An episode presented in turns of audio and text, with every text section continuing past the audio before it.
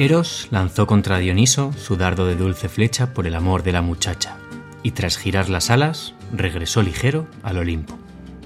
El dios, vagando por los montes, era azotado por un fuego cada vez más intenso. No había el más mínimo consuelo, pues entonces no albergaba esperanzas en su amor por la muchacha, ni tenía remedio alguno para los amores. No, sino que Eros le consumía aún más con sus llamas que hechizan el corazón, incitándole a unirse con la indócil y violenta Aura en un amor que todavía tardaría en llegar.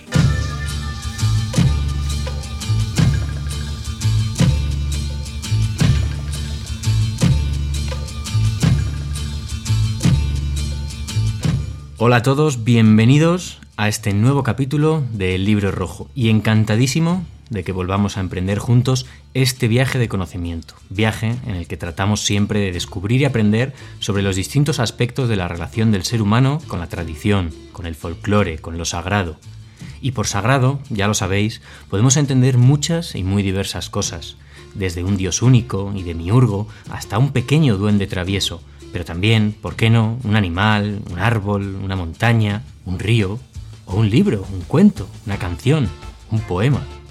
Lo sagrado nos rodea desde que el ser humano puede llamarse humano, desde que aprendimos a comunicarnos entre nosotros y comenzamos de esa forma a imaginar y a contar historias de esos mundos que habitamos y que nos habitan.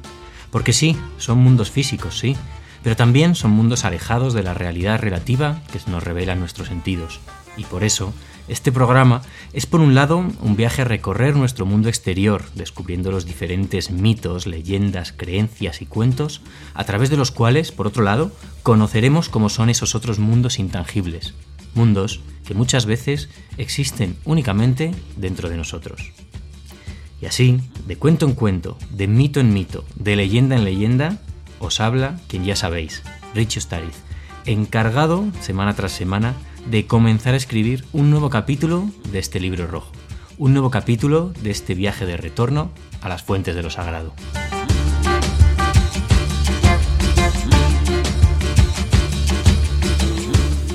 Y antes de dar el paso al contenido de hoy, no quiero dejar pasar la oportunidad de dar las gracias a todos aquellos, cada vez más, que seguís el libro rojo en las redes sociales, sobre todo en Facebook y cada vez sois más activos compartiendo y comentando las publicaciones que voy poniendo.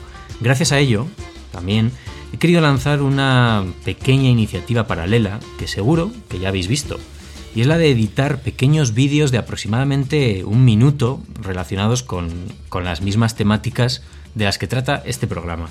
Hay dos vídeos hasta ahora, uno dedicado a la leyenda de la pastora de Peñalara, sobre la laguna del mismo nombre de la Sierra Madrileña de Guadarrama, y el segundo vídeo lo he dedicado hace unos días a las fiestas patronales del pueblo conquense de Huete, que tuve el placer de visitar por primera vez el fin de semana pasado y que os puedo asegurar me emocionó por el fervor, pasión y devoción con que todos los vecinos se implican en sus fiestas. Llegarán más vídeos, todos aquellos intentaré que sean grabados por mí en aquellos parajes, pueblos, eh, santuarios, templos que pueda visitar Sí, supone un esfuercito extra, pero la verdad que se hace con gusto. Eh, yo espero que os gusten, valga la redundancia, que los comentéis, que los compartáis y que entre todos pues sigamos construyendo este pequeño gran proyecto que es el libro rojo. Este pequeño gran homenaje a la tradición y a lo sagrado.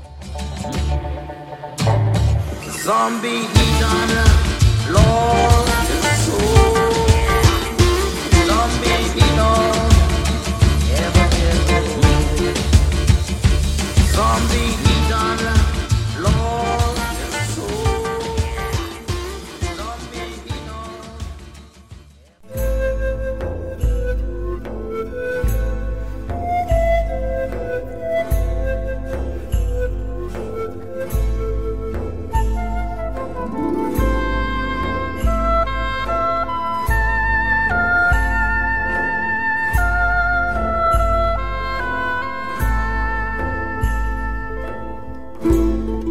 Hace unas pocas semanas dediqué el programa por fin a Grecia.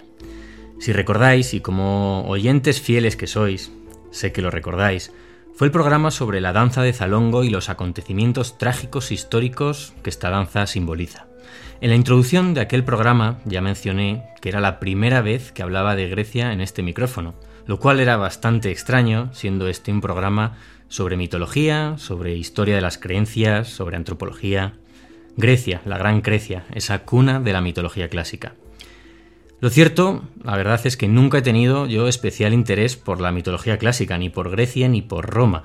Por mi vida, ya sabéis, han pasado egipcios, sumerios, mayas, islandeses, hindúes, pero nunca me he parado a estudiar en profundidad los textos grecolatinos. Supongo, siempre he sido un poquito así así, que al ser la mitología más estudiada, más extendida, más completa, hace que para mí, pues pierda un poco de interés personal. Pero el libro rojo no trata sobre mi interés personal, el libro rojo trata de ser lo más objetivo posible y cubrir todos los temas que merecen ser contados.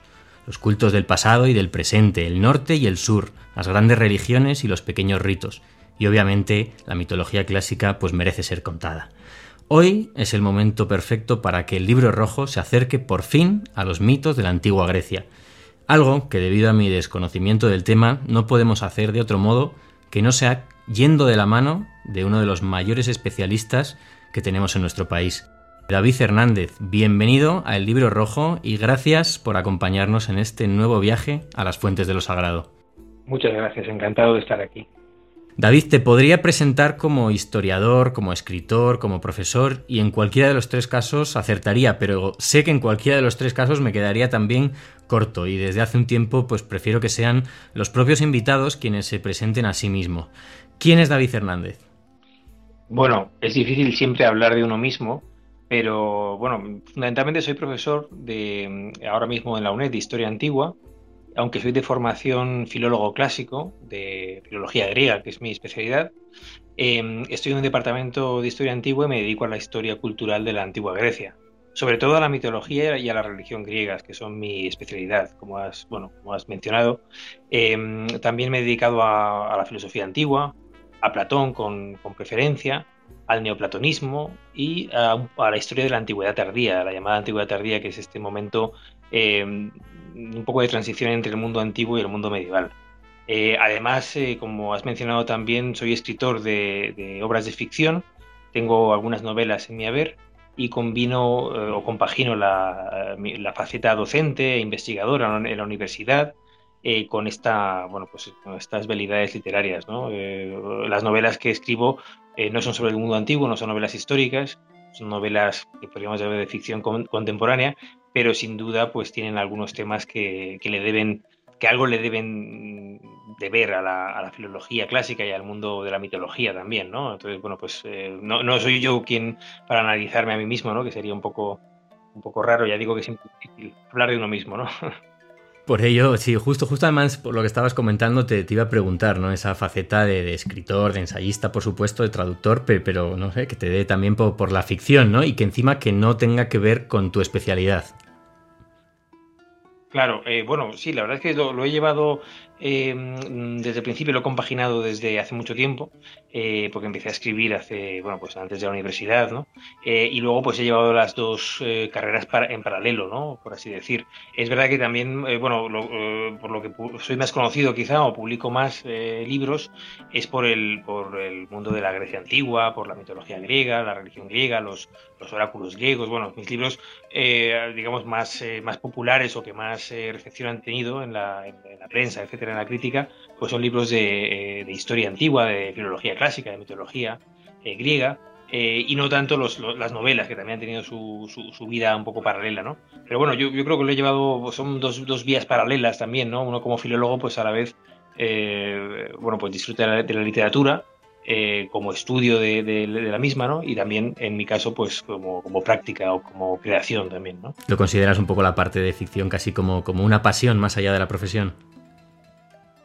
Eh, bueno, la verdad es que es curioso porque, mm, como, como, digo, me dedico a las, a, las, fuentes antiguas, a la literatura, sobre todo a la...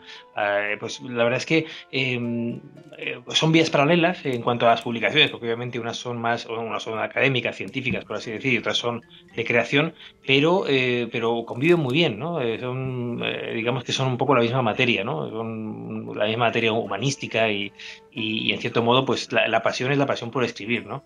Ese, ese mal, mal hábito que decía Juvenal, ¿no? Decía el poeta latino que, bueno, que había algunos eh, aquejados del, mal vicio de escribir, ¿no? Pues en este caso, pues eh, debo confesarlo yo. Hoy en día eres uno, como, como ya hemos comentado, igual esto no lo dices tú, pero lo digo yo, uno de los mayores expertos en España sobre esta filosofía, historia y mitología clásica. Pero vamos a echar un poquito la, vista atrás. ¿Cómo comenzó en ti el interés por la, por la antigua Grecia? ¿no? Eh, cuando eras adolescente, niño... Eh, bueno, de, niño la verdad es que me gustaban mucho los mitos clásicos. Eh, eh, leí estas ediciones para, bueno, para el público infantil de, Homero, de los mitos de, la Odisea, de, las, sirenas, de Polifemo. Hay muchos libros, bueno, como, como sabes, redactados o adaptados para el público infantil que quizás sean la, mejor manera también de introducir a los niños en la cultura clásica. Bueno, eso fue lo primero, ¿no? Los mitos y las leyendas siempre me apasionaron. Pero luego, como, como pasa muy a menudo, eh, la verdad es que lo que a uno le marca es eh, bueno, pues la escuela donde ha estudiado, los profesores que ha tenido. Y yo la, verdad es que la mejor profesora que tuve jamás fue de griego. Entonces, claro, esta mujer eh, excepcional, ¿no? Alicia, además se llamaba, Alicia que en griego quiere decir verdad, ¿no? Eh, bueno, mi hija también se llama Alicia, ¿no? Eh, quizá por, eh, bueno, esa, esa, etimología griega, que bueno, es una etimología popular, etcétera, pero, pero está muy, bien traída siempre. Pues esta Alicia, que me enseñó griego, que, bueno, me, dio griego en segundo de bachillerato y en, no, en segundo, perdón, en tercero de bachillerato y en COU, pues es la que me, me despertó esta pasión por el mundo de la Grecia clásica. Y a partir de entonces, pues me, me decidí a estudiar filología clásica y a seguir investigando. Tuve un, grandísimo maestro en la universidad, eh, Carlos García Gual, que fue mi director de tesis. Y, en fin, bueno, pues eh, claro, con esos maestros, mm, Alicia Simonet, Carlos García, eh, García Gual, pues uno no puede sino apasionarse por el mundo antiguo. La verdad es que todo, todo empieza por tener un, buen maestro, ¿no? también en la mitología griega, todos los héroes tienen que pasar una, una etapa de, aprendizaje con un maestro que es excepcional, ¿no? pensemos en el centauro Quirón, no es que me considere yo un héroe, pero es decir, en la formación de una persona y en su imaginario y en su educación sentimental, los maestros son fundamentales. Un maestro admirable, en este caso, bueno, pues recuerdo de Alicia que era una persona, eh, bueno, una profesora ya mayor, soltera, que se dedicaba a viajar por sitios eh, para mí fascinantes, exóticos, a Etiopía, la India, sitios eh, que no siempre tenían que ver con Grecia, que la conocía muy bien, pero una persona curiosa eh, amante de las religiones comparadas, de la mitología comparada, que es una de las grandes pasiones que tengo también, ¿no? La comparación de la mitología con otras mitologías, como hace el gran maestro Campbell, Campbell ¿no? Justo además, precisamente según estabas hablando un poco de, la figura del maestro y del héroe, pues estaba pensando en ese, en esos arquetipos del héroe, ¿no? En ese viaje del héroe de Campbell, de cómo pues existe esa figura del maestro que te incita casi a iniciar este viaje.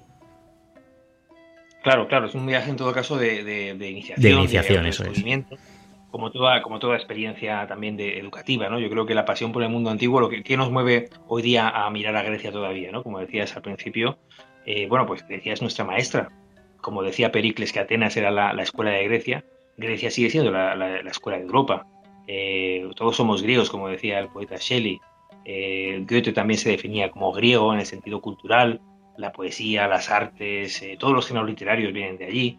En fin, no podemos mm, estudiar ninguna disciplina casi en la universidad, desde la psicología a la economía o la, incluso digamos las más prosaicas, todo tiene una, una, raíz, una raíz filosófica o científica o, cultural que nos lleva a la Grecia antigua, a la, a la, que reconocemos todavía como el origen de nuestra civilización, eh, junto con Roma, por supuesto.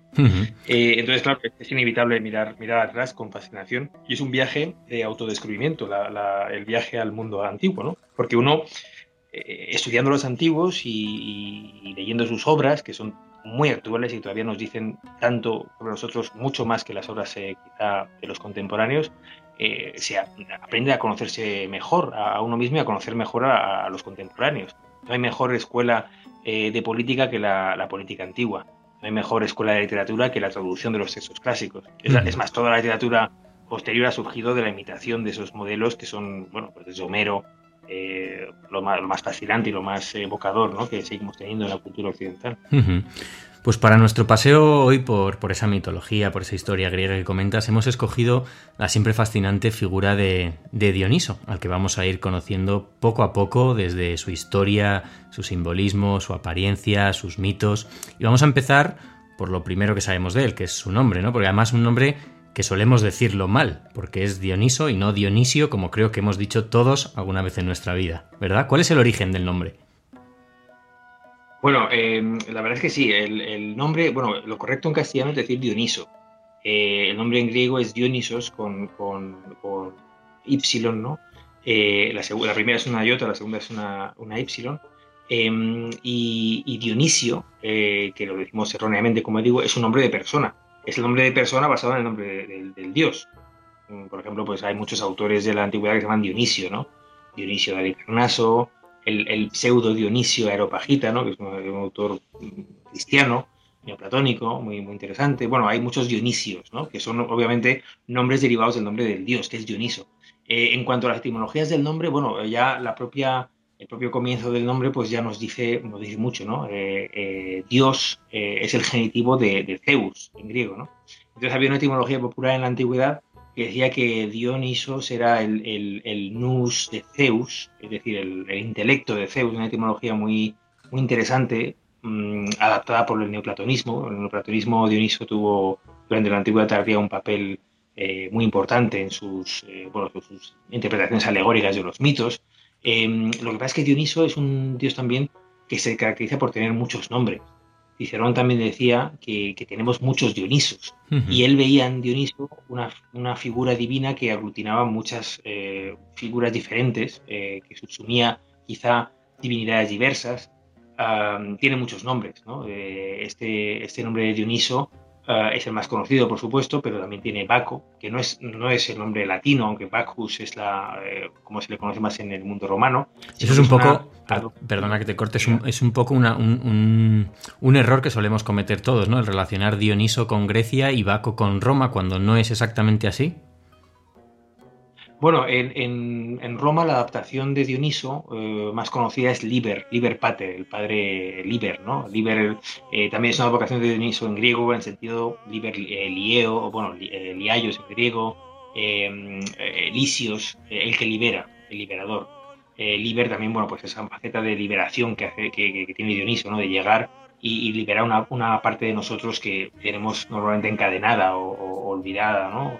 Eh, bueno, tiene mucho. Baco, Baco es un poco pues un nombre que evoca el estrépito, el estruendo, ¿no? El Bacchos, este es como un eh, como, como estruendoso, bromio también, bromios, es como, bueno, el, eh, bajo, el, el, verbo bakhewein es en griego pues estar en éxtasis, en ese estruendo de la, digamos, de la eh, bueno, de la fiesta báquica, ¿no? de la fiesta extática, ¿no? es estar en éxtasis, estar en, eh, digamos, también, bueno, es, es, no solo ruido, sino también, bueno, pues eh, una especie de estado especial de, de ánimo, de, bueno, de entusiasmo, ¿no? Que, evoca el, el, el, que es un, que es una, un epíteto de, Dioniso, pero tiene muchos otros también, ¿no? entonces, bueno, los nombres de Dioniso también, como en el caso de otros dioses, pero más en el caso de Dioniso quizá, nos evocan diversas facetas del, dios que tienen que ver con la, con, el, con la música, con el éxtasis, eh, bueno, bromio, con el estruendo, con, la, el éxtasis, em, eh, con los ritos rituales, ¿no? el rito de Eboe, eh, él tiene otro epíteto que es Ebio o Euios en griego, y ese grito ritual de las vacantes, ¿no? Eboe, que es lo que cantaban o lo que gritaban en ese éxtasis em, musical y, de danza, etcétera, ¿no? También Zagreo. otro es, bueno, hay diversos eh, mitos, diversos, perdón, gritos y diversos nombres. Luego Zagreo es otro, como bien dices, ¿no? Zagreo se puede relacionar con, con la caza, con el, eh, con el cazador. Bueno, Dioniso es el cazador, pero también es el cazado, ¿no? Es una especie de ambivalencia entre el sacrificio, eh, el que sacrifica y el que sacrificado, porque Zagreo es una, una vocación de Dioniso y era un dios diferente en principio, Mm, Zagreb es una vocación relacionada con el mundo de los órficos y, tiene también, bueno, pues es una explicación, es un mito muy conocido, ¿no? De, un Dioniso primero, un el niño Dios. Dioniso también es el niño Dios, es el hijo favorito de Zeus. Según ese mito, pues eh, Dioniso iba a ser el, heredero de Zeus en el trono del, Olimpo. Zeus es el tercero de los, de los, dioses en la sucesión, ¿no? Después de, después de Crono, que es su, padre, que es su padre malvado, etcétera, ¿no? Con el mito ese famoso de Saturno o Crono devorando a sus hijos. Eh, y el primero fue, obviamente, Urano, del cielo, ¿no? Eh, pero parece ser que, Dioniso va a ser el, nuevo eh, rey de, dioses, pero subió al trono siendo niño y, fue malogrado por una conspiración, fue asesinado, fue troceado por los titanes y devorado. ¿no?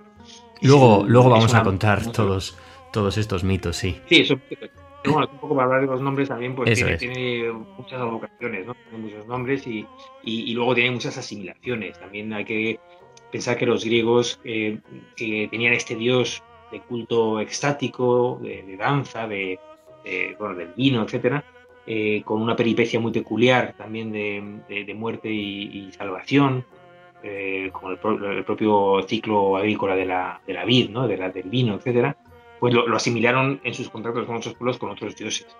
Es muy normal hablar de la asimilación o del parecido con, Osiris en Egipto o con Sabacio en, la zona de Frigia, Tracia, etcétera, con diversos dioses que, en el fondo los griegos lo que hacían era, mm, bueno, pues intentar explicar la religión de los otros con figuras parecidas a las de sus propios dioses, ¿no? Y muchas veces esos, esas asimilaciones daban lugar a amalgamas. Eh, bueno, y en el caso de Dioniso, pues, el Arias. Has mencionado un nombre que para mí también es es muy curioso y que, se relaciona con Dioniso. Uno de los dioses, además, que se representan de, forma más curiosa, recuerdo haberlo visto hace poco en, una, exposición en, en CaixaForum en Madrid. ¿Quién es Sabacio y, de qué forma se le relaciona con Dioniso? Bueno, eh, Sabacio es un, es un dios curioso, eh, es un dios eh, que comparte con Dioniso muchas, eh, bueno, primero un culto mistérico, eh, la relación con el suelo, con el subsuelo, con la serpiente. Em, eh, bueno, es un dios que se le considera sobre todo tracio o frigio. Frigia también era una región muy relacionada con Dioniso y con el culto de la gran madre de, la, Magna Mater, ¿no? de la gran Cibeles. Ah, también, bueno, sobre la Magna Mater, Cibeles y la identificación entre ambas, pues hay, ese sincretismo, ¿no? Hay temas eh, que hay que estudiar. A Sabacio se le identifica con Dioniso normalmente, pero también a veces con Zeus. Eh, bueno, era un dios, eh, un dios curioso de, iniciación, con ceremonias que tienen que ver con la tierra, con lo subterráneo. Seguramente, claro, el, panteón griego clásico, indoeuropeo, es celeste, está marcado por los dioses de los cielos, por, bueno, pues pensemos en Apolo, en Zeus, en el propio Zeus, ¿no? Y hay, sin embargo, estudios y estudiosos que afirman que había una eh, bueno, que eso se superpone sobre una capa anterior de, religiosidad.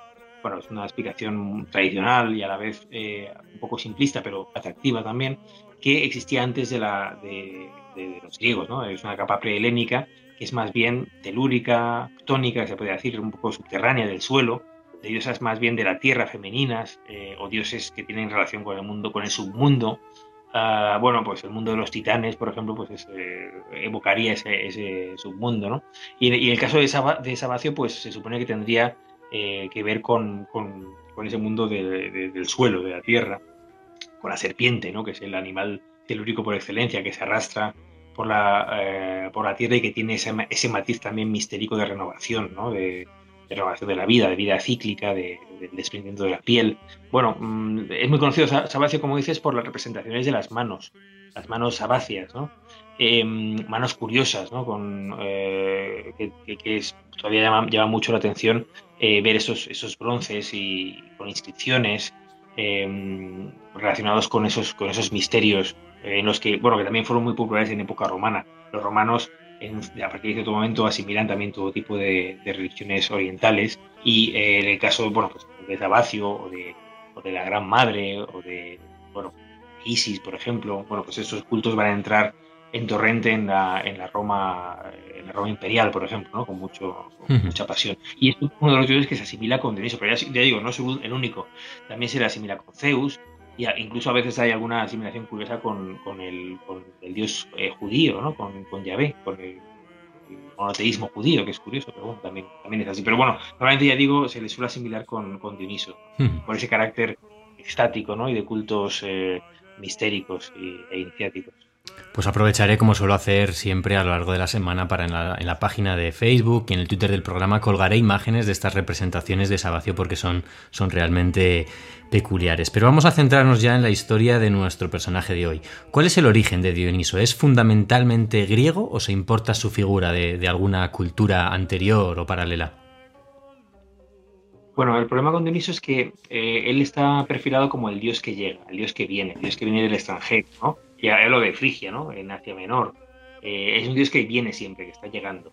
Es un dios epidémico, es un dios que se traslada, se mueve. Eh, sus ritos también son ritos de llegada y mm, sus mitos, que están siempre en el trasfondo de los ritos, eh, son o bien se le, recoge, se le coge bien, se le da buena recepción, hospitalidad, se le rinde culto, digamos. Él llega con su nuevo culto, obviamente, con un culto extático, orgiástico, violento, eh, arrebatador de la, de la, danza extática, de la vid, del vino, etcétera, ¿no? Eh, y a veces se le recibe mal, no se le acepta, con lo cual tiene que imponerse y, bueno, pues a veces hay ahí conflictos, ¿no? Entonces es un dios que siempre se describía como el dios que llegaba y que llegaba del extranjero, de la India, ¿no? Por ejemplo, tiene la famosa expedición a la India eh, o, llega de Asia Menor, llega de, de, de Oriente, ¿no? Y durante mucho tiempo se consiguió un dios foráneo. Los propios griegos decían que era un, el dios, bueno, además es el último dios en llegar, es el, el último hijo de Zeus.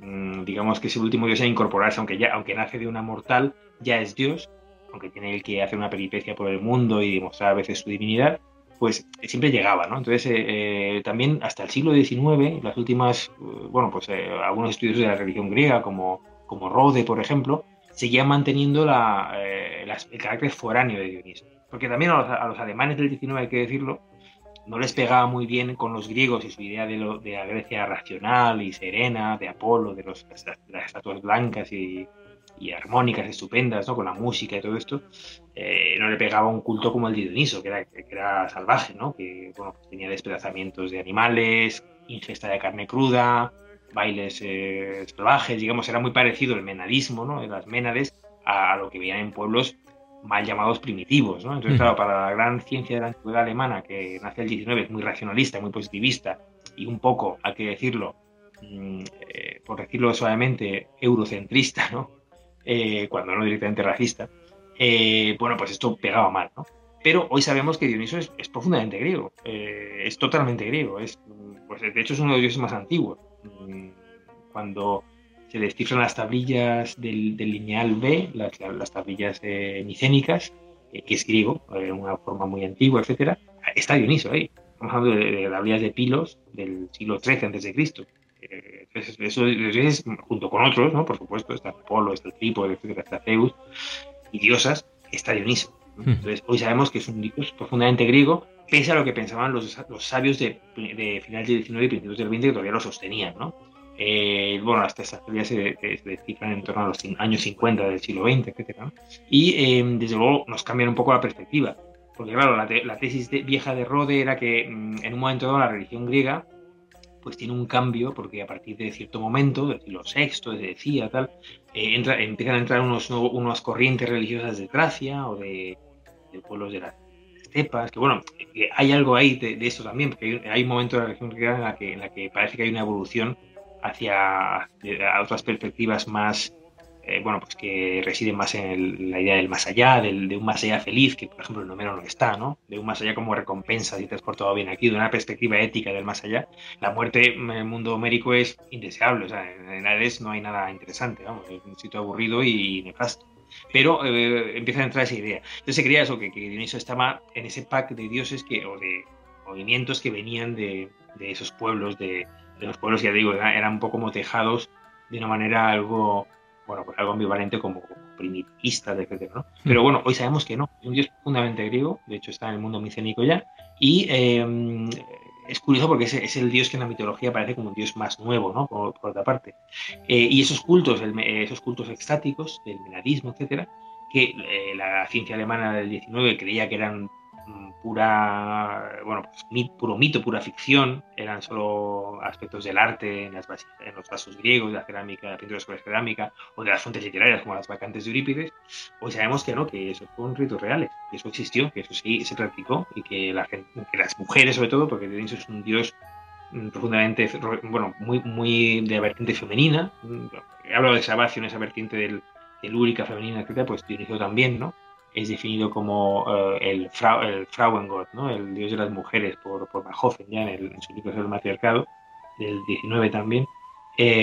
bueno, pues es un dios que, y un culto que era griego profundamente y que, y que fue, fue real. tenemos inscripciones eh, de Mileto, por ejemplo, de, de, mística, que hablan de las sacerdotisas de Dioniso y de, esos eh, tíasos, congregaciones dionisíacas que celebraban eh, esos ritos mistéricos en, el monte que incluían la, ingesta de carne cruda, ¿no? de animales sacrificados de, la manera que cuenta Eurípides.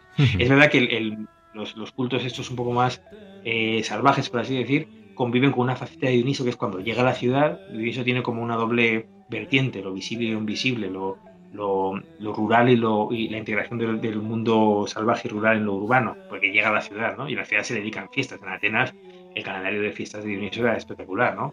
Las leneadas, las antesterias, las dionisias eh, urbanas, rurales, eh, con todo el ciclo de la, de la vida, el ciclo agrícola del vino, eh, había una serie de fiestas en las que Dioniso entraba en la ciudad y se dedicaban a festivales de teatro, obviamente el teatro es, dionisíaco eh, profundamente, etc. Pero vamos, mm, es un dios que, que está inserto 100% en, la, en el ADN cultural de los, de los griegos antiguos, ¿no? Y esto, bueno, pues eh, fue difícil de aceptar durante mucho tiempo.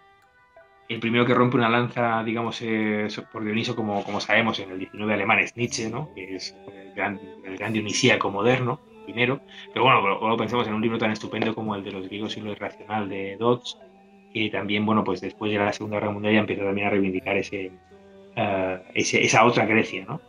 Eh, he hablado un, poco antes de que a Grecia le debemos tantas cosas, pero también Grecia ha sido muy mal interpretada en el sentido de que, como la reconocemos como origen de Occidente, pues hemos querido ver un poco ese paso del mito al logos, de, de Grecia como pura razón, como un mundo siempre hacia adelante. Esa perspectiva muy decimonónica, muy positivista, muy eh, bueno, pues muy esa Alemania, el mundo anglosajón y Alemania sobre todo, eh, de, creerse la nueva Atenas y esos los, griegos son los, nacionales, estar frente a la barbarie mítica o a la barbarie africana o lo que sea, pues eso se rompe obviamente en el siglo XX, cuando es muy curioso ver en la historia de los estudios clásicos cómo a partir de la Primera Guerra Mundial cuando se se ve que, el sueño de la razón europea no es pura eh, bueno, paz y concordia, sino que produce la barbarie más, más, más espantosa, Em, hay eh, quienes empiezan eh, de la Primera Guerra Mundial a estudiar, y durante esa época, años 10, 20, etcétera, a estudiar a los, griegos y sus mitos en comparación con otros pueblos que eran hasta entonces llamados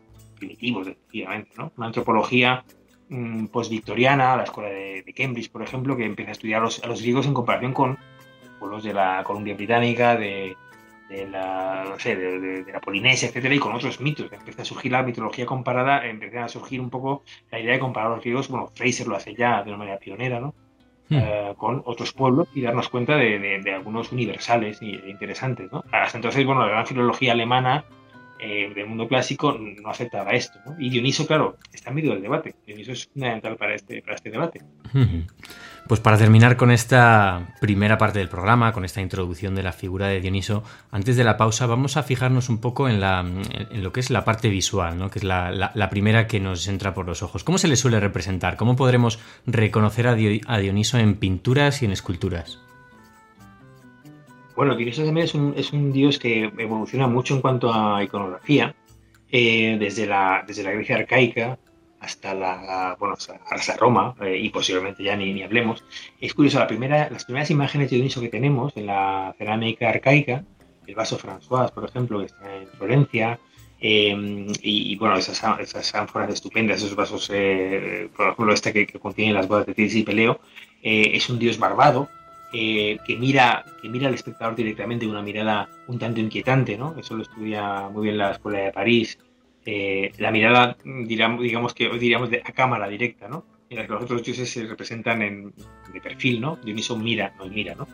Eh, como la gorgona. Son miradas inquietantes, ¿no? Miradas desafiantes que, bueno, pues, de dioses, de dioses especiales, ¿no? De dioses con una carga especial, ¿no?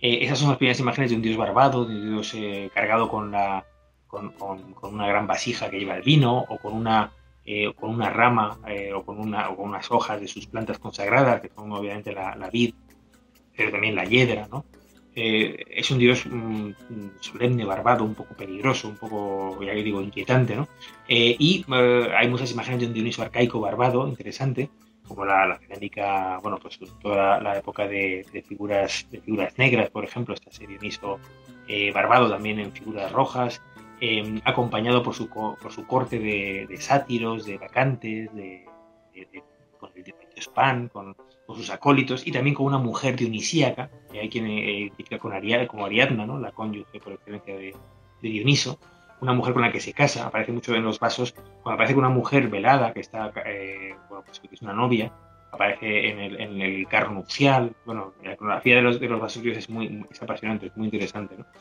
Eh, como Dioniso también aparece en diversas, también en el simposio, obviamente el simposio eh, la, cerámica que del simposio es realmente dionisíaca, con bailes sátiros y ménades, o, o en el eh, reclinado bebiendo, o bueno, con, Ariadna al lado, con la mujer que podría ser Ariadna, y esto.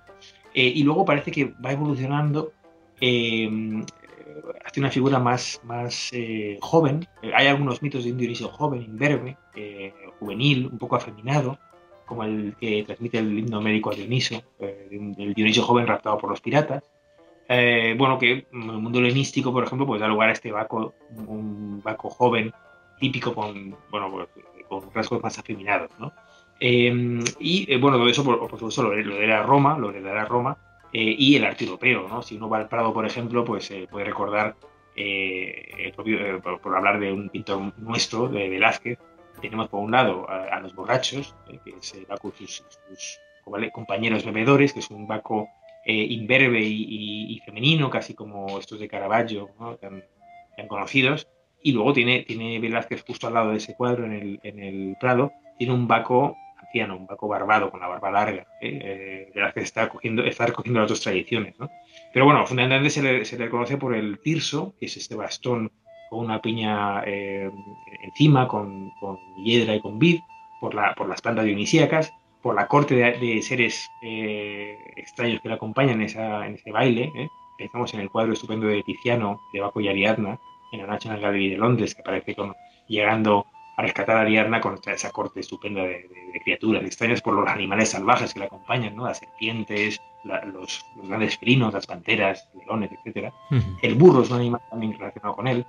Eh, en el burro lleva a Hefesto al Olimpo, montado en el burro le, da de beber y le lleva a, reconciliarse con su madre Hera. Bueno, lo vamos a ver, como digo, con ropajes diferentes, más maduro o más joven, pero con esos animales, con esto, estas plantas y, esta, y este cortejo, o, con esta cónyuge, con, con, Ariadna, obviamente. Por ejemplo, la pintura pompeyana tiene magníficas representaciones de, Ariadna y Dioniso, ¿no? del encuentro en, la playa en Naxos o eh, el triunfo de, y la apoteosis, ¿no? Y es un dios que iconográficamente pues es, es, maravilloso. En toda la historia del arte, no solo antigua, sino moderna. ¿no? Eh, Dioniso, bueno, no, lo he dicho antes, he hablado de Nietzsche un poco, pero es el dios el dios que, que, define al hombre moderno por excelencia, ¿no? el dios más, más estudiado, más interpretado, más analizado eh, por los estudiosos de la religión griega hoy y de la antropología, de la mitología, porque, claro, nos atrae muchísimo a partir de Nietzsche como una especie de símbolo del hombre contemporáneo.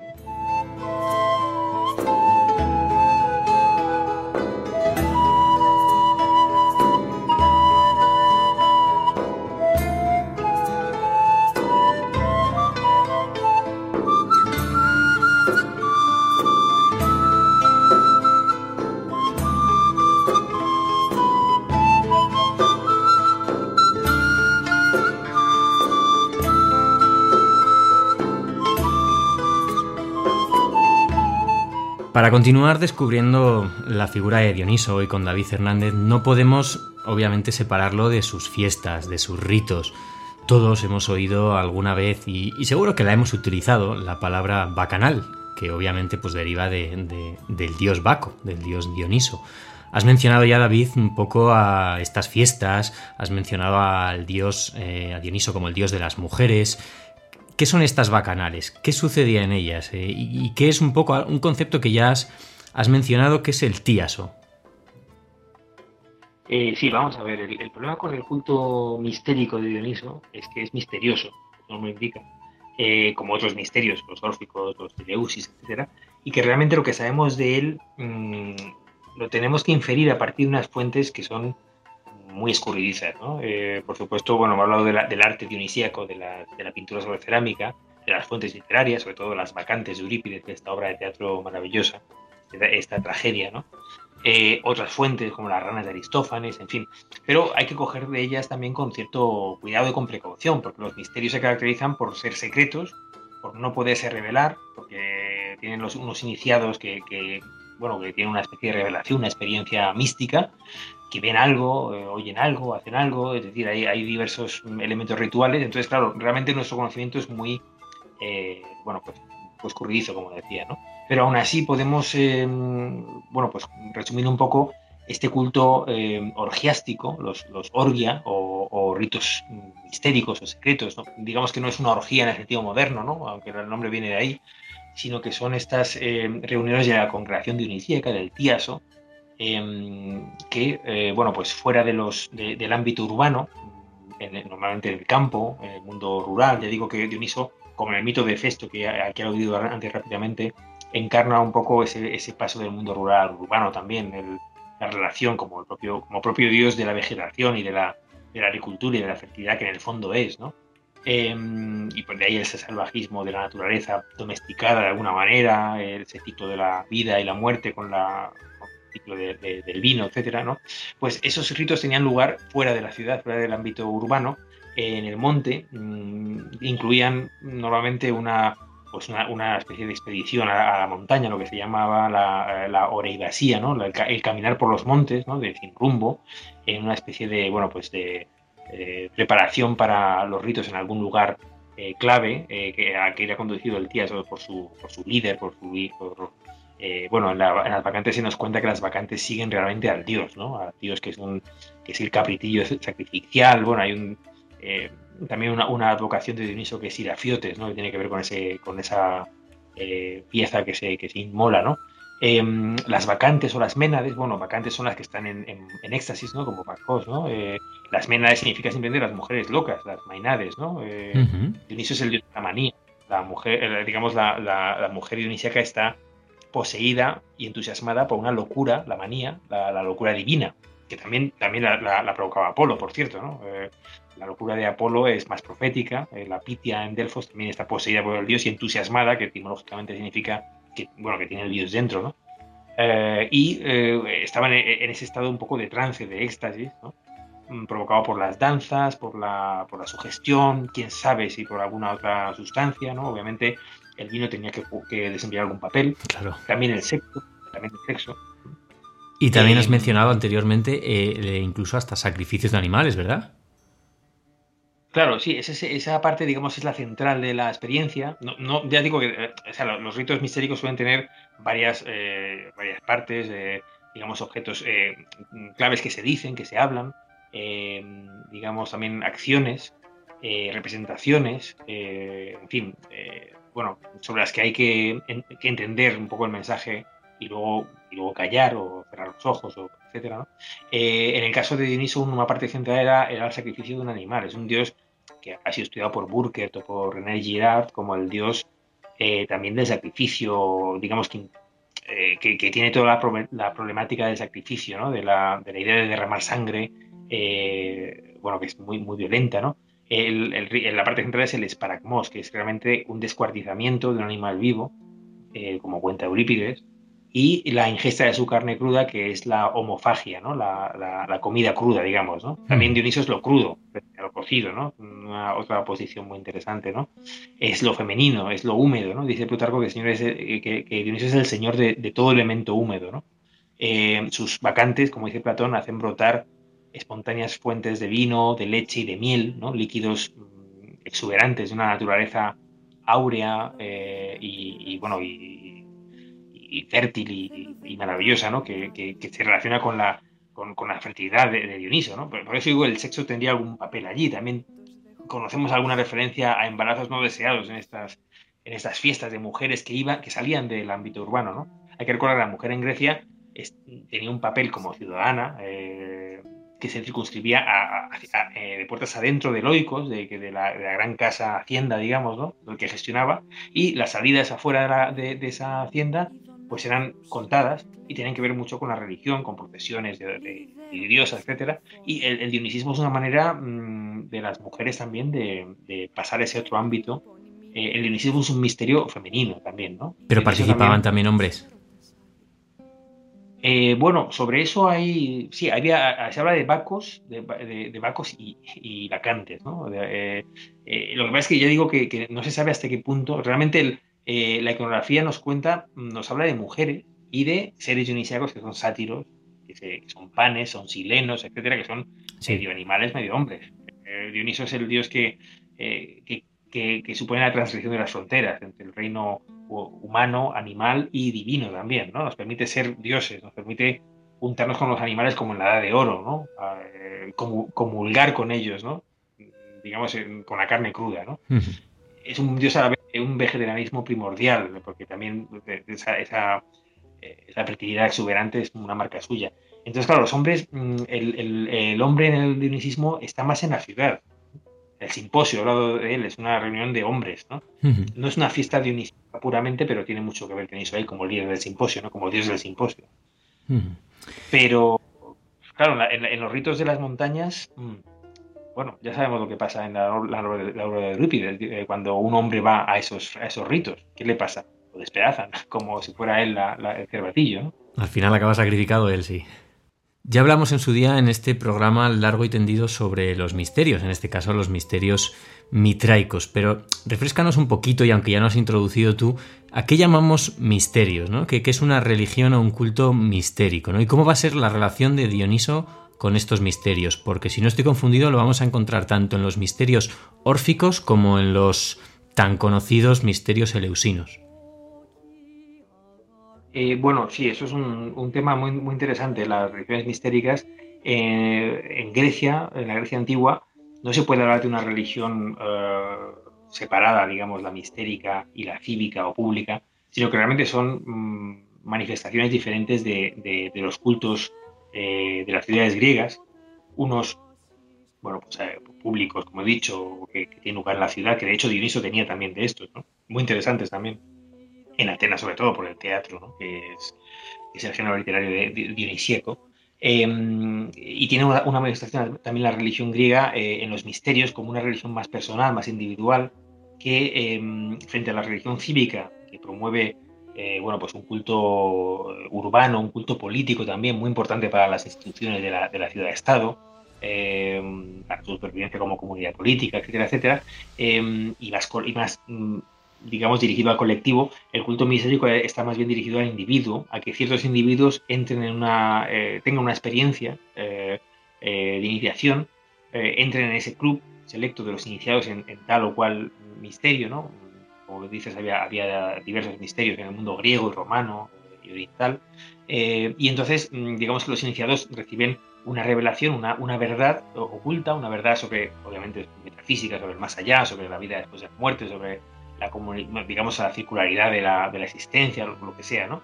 Em, una verdad que no pueden revelar, obviamente, que, tienen que pasar a, eh, después de varios grados y de varias pruebas que se, a, las que son sometidos, eh, alcanzan esa revelación y luego se reintegran a la sociedad general con esa eh, sabiduría nueva, ¿no? Ya como iniciados en ese, en ese misterio, ya saben que en cierto modo tendrán una, eh, una ventaja en el más allá, una especie de relación especial con la divinidad, una relación que les permitirá tener un más allá quizá más, más halagüeño, ¿no? Una, una experiencia de post-mortem más, más interesante.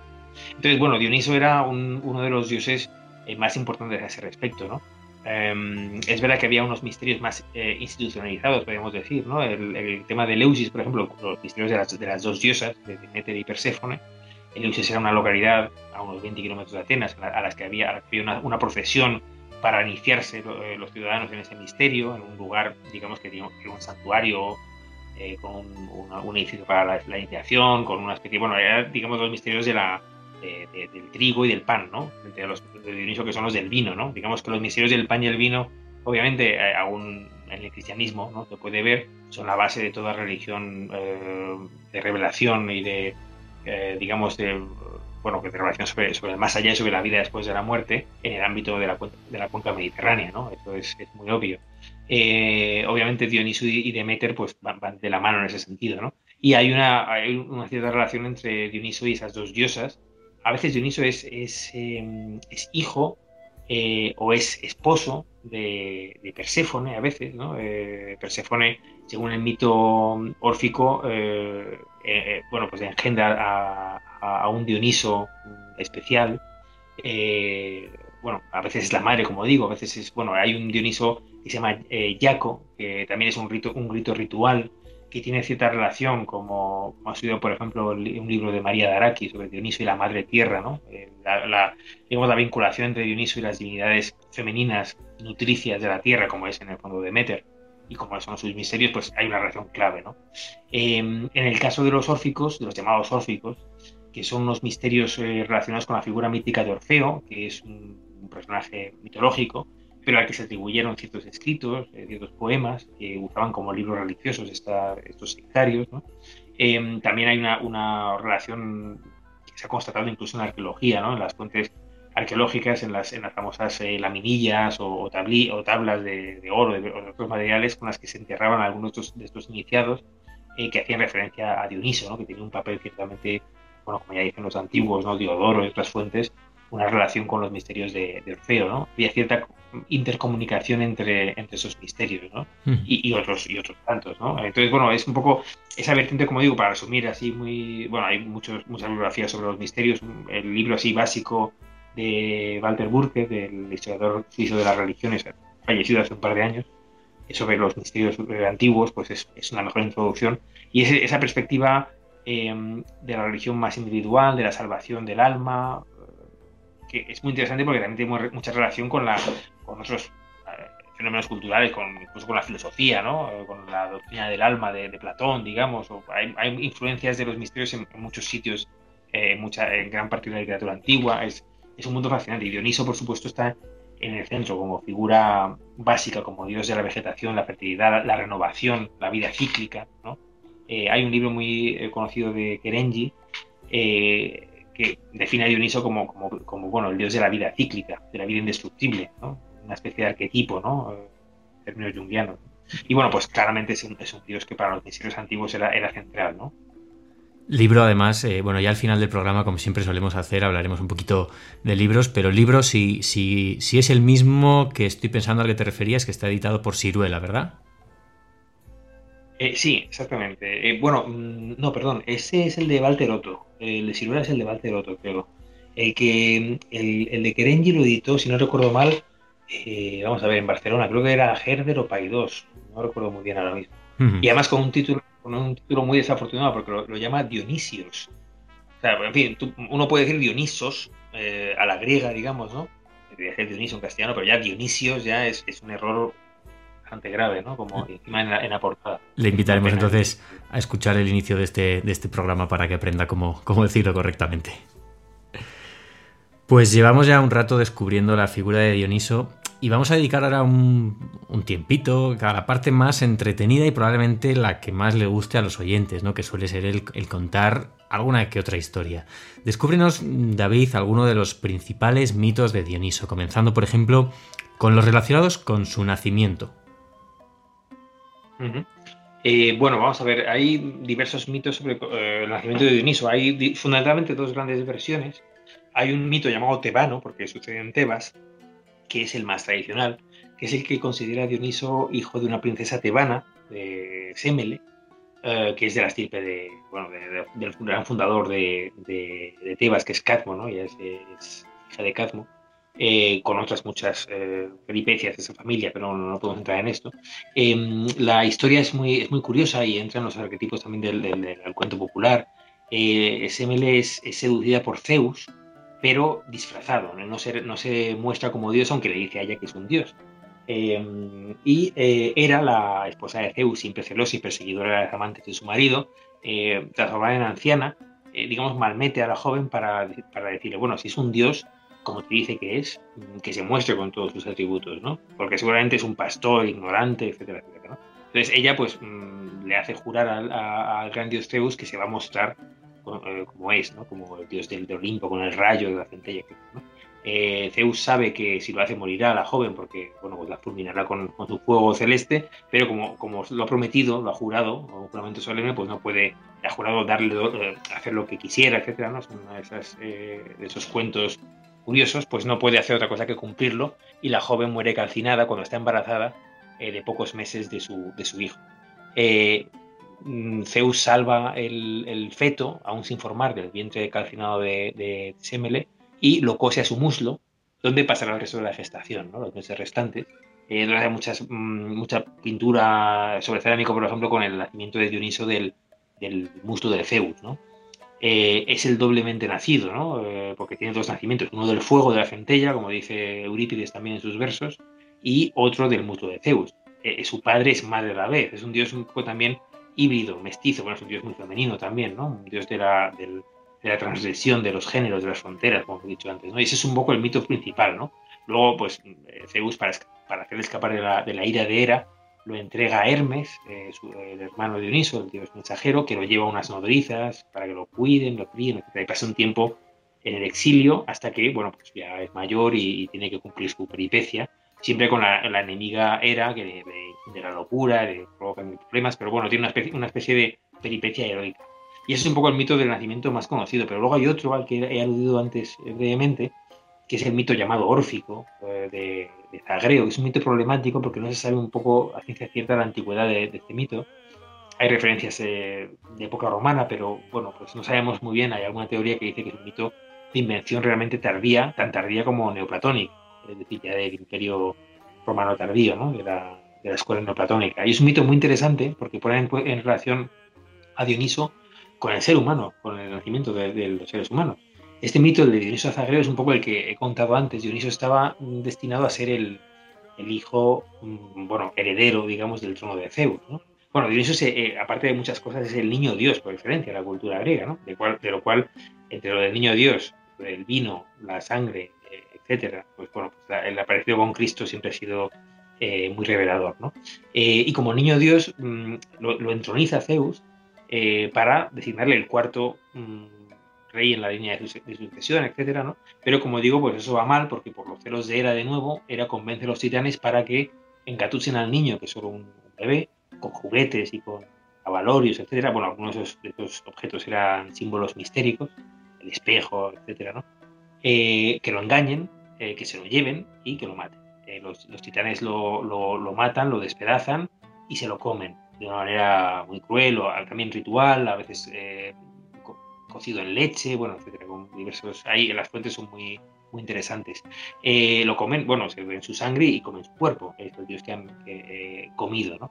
de ahí el paralelo con Cristo, obviamente, el dios del vino, luego, imagínate.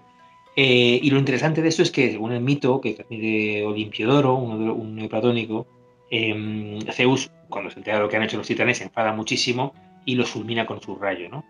Eh, de, esa, de las cenizas de los titanes, eh, dice una leyenda que nace el, género humano, que es, que es malvado, mm, porque está, hecho de las cenizas de unos dioses malvados, pero tiene algo de divino, eh, tiene una parte que le da el alma, etcétera, la parte esta que los platónicos tratan de revertir al uno y todo esto, ¿no?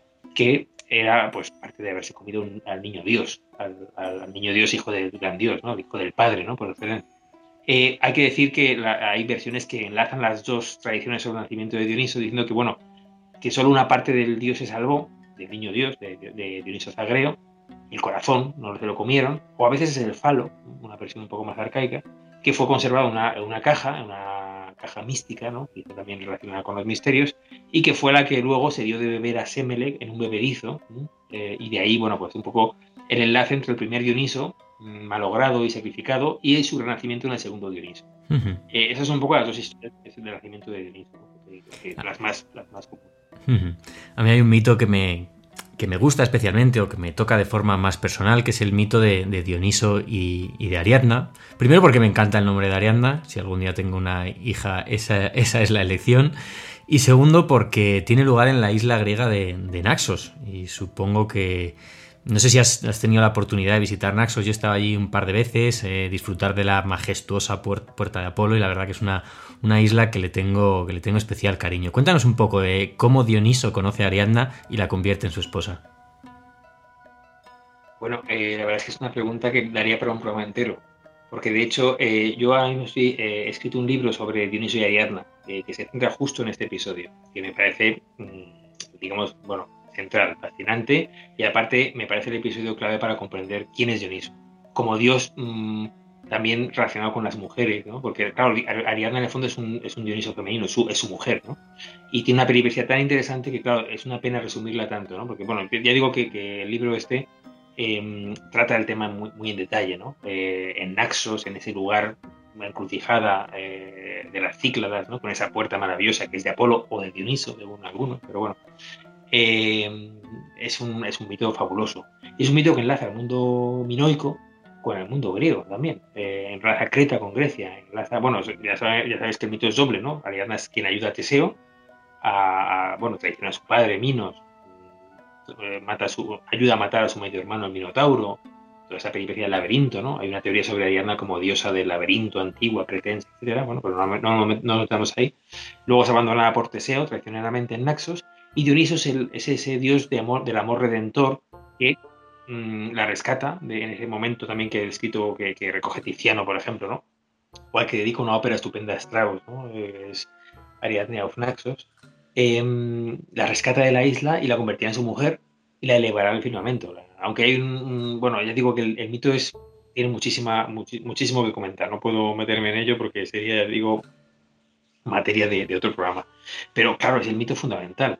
Es el mito de, de, bueno, para muchos del amor conyugal, para otros también es el mito de, esa mm, eh, diosa, o figura heroica femenina purísima, ¿no? Ari Hagne, ¿no? La, purísima, eh, que tiene una extensión, casi como la de la Virgen, ¿no? También, purísima. Bueno, es relacionada con, el mundo cretense, pero según otras teorías con el mundo semítico. Eh, bueno, es, digo, un, mundo interesantísimo el de, el de Ariadna y es una figura central. La mujer dionisíaca por excelencia, la, que aparece en los vasos griegos, la que la que es salvada, es un poco una metáfora también del alma.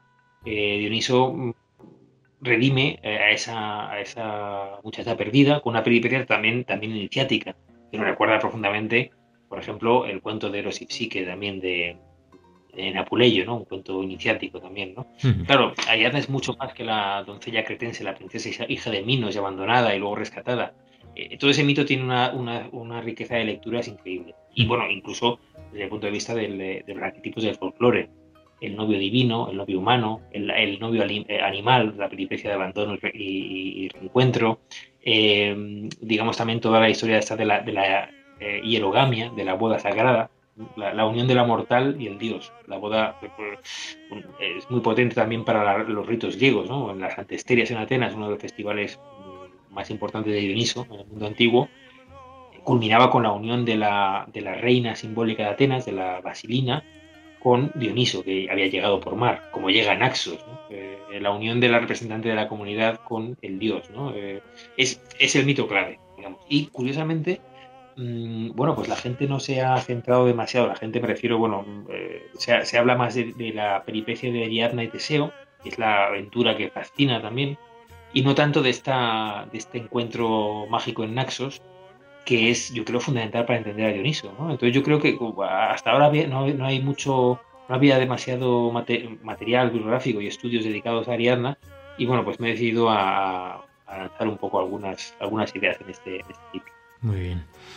Has comentado antes eh, sobre una expedición de Dioniso a mi querida India y ya no puedo dejar de imaginarme un cameo de, nuestro dios de hoy en el Ramayana montando fiestas en el bosque con Rama, con Sita, con Laxmana. Pero mejor cuéntanos tú la verdad sobre esta expedición oriental. Bueno, es un mito, eh, claro, interesantísimo porque nos hace pensar en las, las relaciones entre Grecia y la India, que es uno de los grandes temas, como el de, la, el de la relación entre Grecia y Egipto, otro de los grandes temas que hay que, que hay que investigar. Y que, por desgracia, las ciencias de la antigüedad, la filología clásica y griega, pues no ha, no ha dedicado tanto, tanto énfasis a meterse en esto, ¿no? aunque hay, hay estudios muy buenos. ¿no? Eh, realmente es el gran, el mito de la expedición de conquista y civilización de la India por, Dioniso, que es un mito antiguo y que, eh, eh, bueno, pues por ejemplo, pues fue recogido también por, Alejandro Magno, ¿no? que tenía en, Dioniso a uno de sus modelos míticos, ¿no? como, bueno, como Heracles o como Aquiles también, ¿no? Dioniso es modelo de Alejandro en cuanto a esa expedición que luego el, monarca macedonio seguirá, ¿no?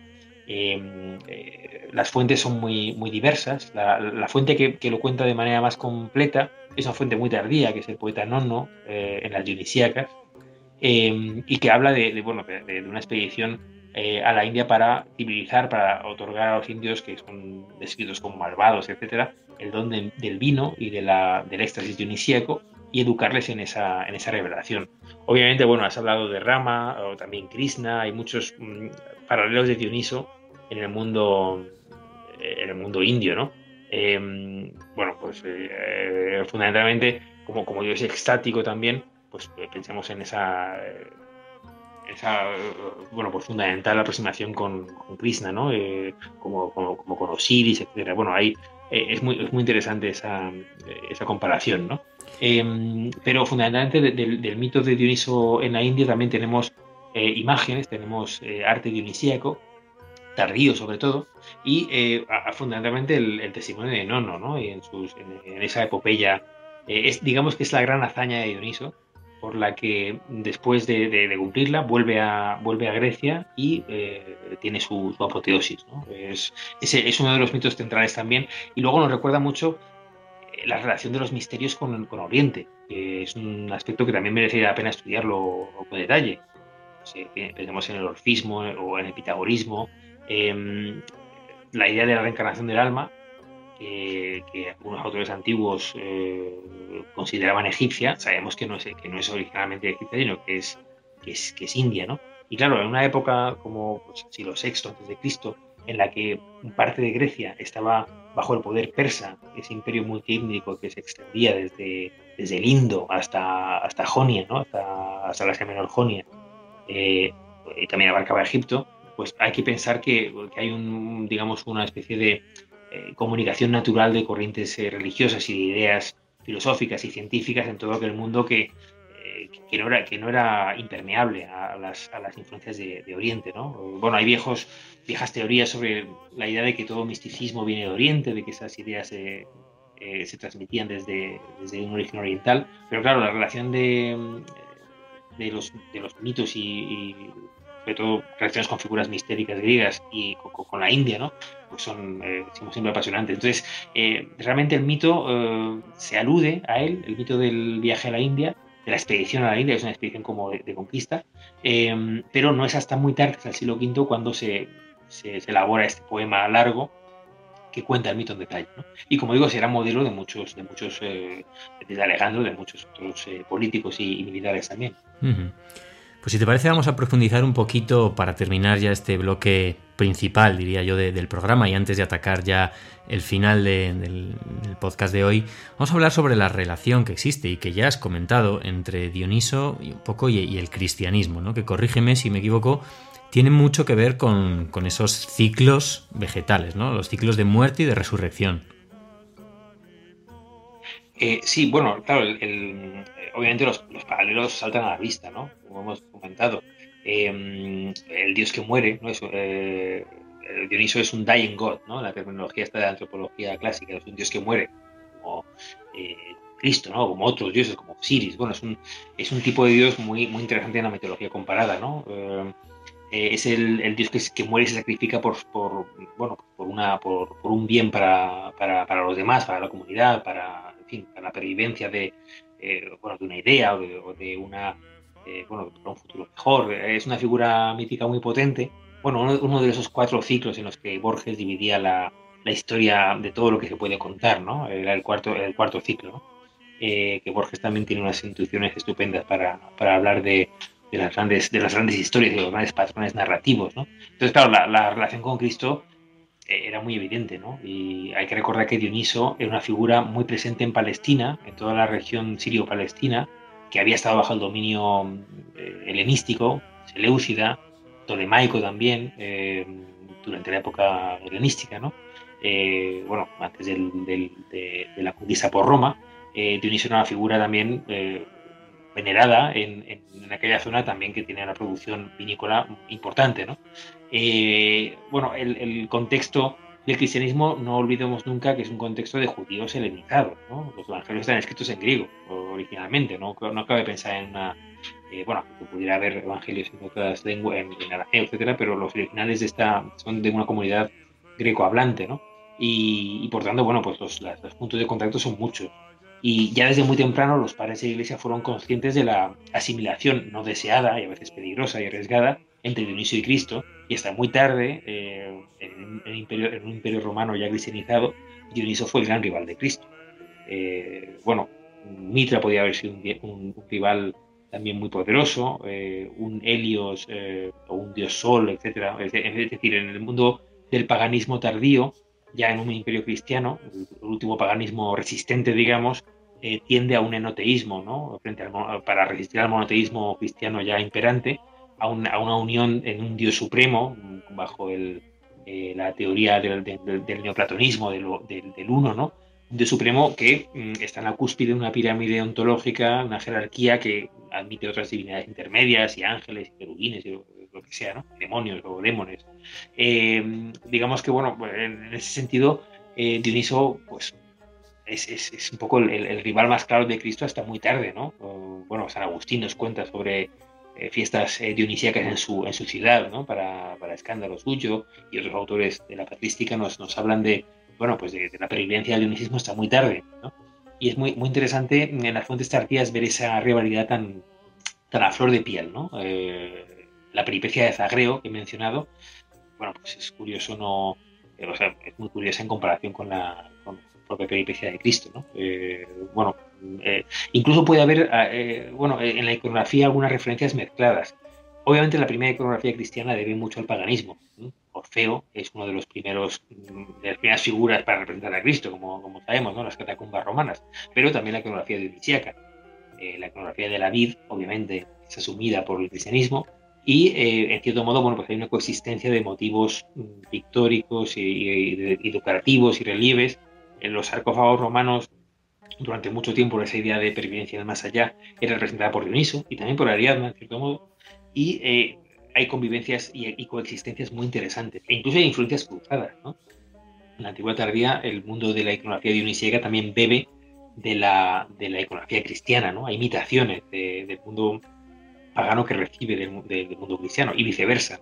Y eh, claro, yo no puedo evitar eh, pensar eh, cuando, cuando, cuando leo eh, esta frase famosa de Jesús de yo soy la vid verdadera, pensar que es una referencia que había una vid falsa, que sería quizá, yo soy la vid verdadera y no la otra vid, ¿no? que, es, que, sería Dioniso, ¿no? o que sería, digamos que la, competencia o la concurrencia entre, dos figuras mm, tan semejantes, hijos del Padre, venidos para redimir en cierto modo, ¿no? bueno, en, el caso de Dioniso, visto es, es claro, ¿no? Eh, es, muy, es muy interesante y, las coincidencias son, apabullantes, ¿no? De hecho, en la antigüedad tardía se puede hablar de una figura de un Dioniso Cristo, ¿no? de, una asimilación que se ve, por ejemplo, en la obra que hemos mencionado de Nono, las Dionisíacas. Hay que pensar que Nono escribe otra obra eh, dedicada a Cristo, que es una paráfrasis de versos heroicos, como los versos de, las Dionisíacas, del Evangelio de San Juan, ¿no? que es de donde vienen también las comparaciones más, más fructíferas con el mundo del dionisismo. Entonces, bueno, eh, ha sido una constante, ¿no? Eh, en, la, historia de las ideas también la comparación. Pensemos en el romanticismo alemán, en, en en Schelling o en todos estos filósofos y pensadores eh, que, que, que, son conscientes de la herencia también de, la, de, ese Dioniso Cristo. Entonces, bueno, hay quien dice, y es una teoría curiosa y sugerente, aunque, bueno, pues, digamos, eh, quizá muy arriesgada, que la, la, la, más, más importante de los misterios antiguos es el cristianismo. Eh, el, misterio y el sacramento de la, de la Eucaristía realmente eh, en la liturgia católica, en la, liturgia del cristianismo, parecen realmente recordarlos mucho a esa experiencia iniciática de los antiguos misterios griegos. Entonces, la idea de, de, ese, Dios que sacrifica por los demás, del Dios que es eh, que es consumido, bueno, es una, imagen poderosa y también está en otros muchos pueblos, pues no deja de, sorprendernos con nuevos paralelos y nuevas aproximaciones entre Cristo y Cristo que han sido muy estudiadas últimamente. Hay un libro estupendo eh, de hace un par de años eh, que se llama Tra la viña y la croce, la, entre la viña y la cruz, un libro de un italiano, una tesis doctoral sobre la iconografía de Dioniso Cristo en esta época, que bueno, no deja de ser todavía muy estimulante pensar en esto, ¿no? Y, realmente para entender bien el cambio cultural, el cambio religioso y de mentalidades en la antigüedad tearquía y cómo mm, eh, el cristianismo era una religión realmente destinada a triunfar y a sustituir a todos estos eh, misterios y a la vez a la religión oficial, pública y política de una manera eh, maravillosa e innovadora, tanto en el, plano del Dios Hijo, el plano de, la Trinidad, con la, con la, bueno, con esa adaptación del neoplatonismo genial, como en el plano de las divinidades femeninas, ¿no? subsumiendo a las diosas madres eh, y a las diosas vírgenes en una misma figura, o eh, el mundo de los, del politeísmo con los santos. O sea, realmente mm, las, las, relaciones entre, entre los mitos griegos y, la, y, la, los cultos griegos y, bueno, romanos y militares y, el, y el magma en el que surge el cristianismo es realmente una de las historias más apasionantes para, la, para, para, para investigar y para los historiadores de las religiones. إذا تنخرون ليمبي أبيتا كليتان بيتا خارينثي أوليفا تونيتا ستيوسوم فالون ثيو afanes,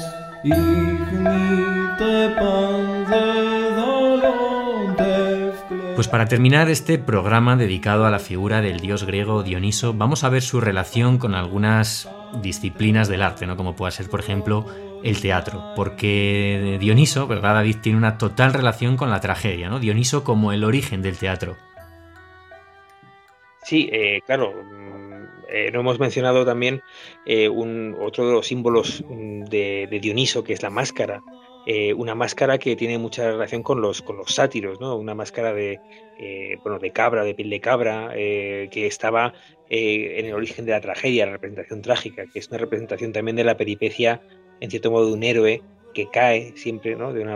Si, recordamos la, peripecia de los, de los héroes de la tragedia es, es, es así, ¿no? Es un poco el, el, héroe que cae en desgracia y que se, en cierto modo tiene una muerte uh, casi sacrificial, ¿no? Muy, muy interesante. Pero bueno, el origen de la, de la tragedia ya, ya, decía Aristóteles que estaba en, en los cantos eh, en honor a Dioniso, ¿no? En, el, en, los ditirambos, que era uno de los cantos Em, que estaban, bueno, que se realizaban en honor a, Dioniso.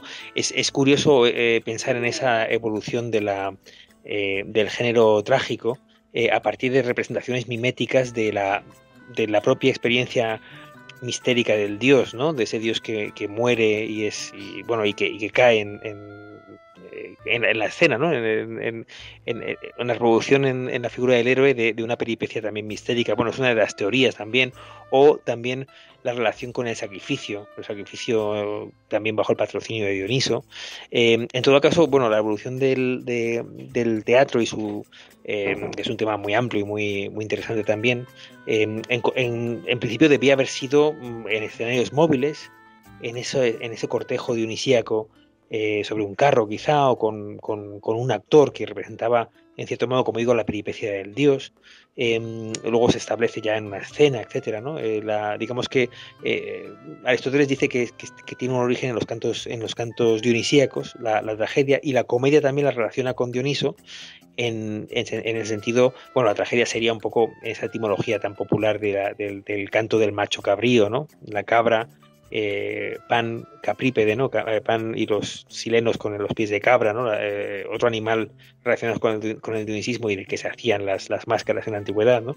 Em, mientras que la comedia tendría origen en el comos, ¿no? Que es una, un cortejo dionisíaco donde se lanzan también, bueno, pues cantos burlones y de, otro, de otra índole, ¿no? Que no tiene tanto que ver con la experiencia, con la con la, con la mímesis de esa experiencia ah, religiosa, eh, más solemne o más, más seria quizá, ¿no? Eh, en esos cantos ditirámbicos, sino con una, con una perspectiva burlona, ¿no?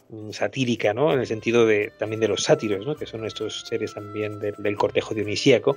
Eh, comedia y comos, tragedia y tragos, ¿no? Que el tragos es el macho cabrío.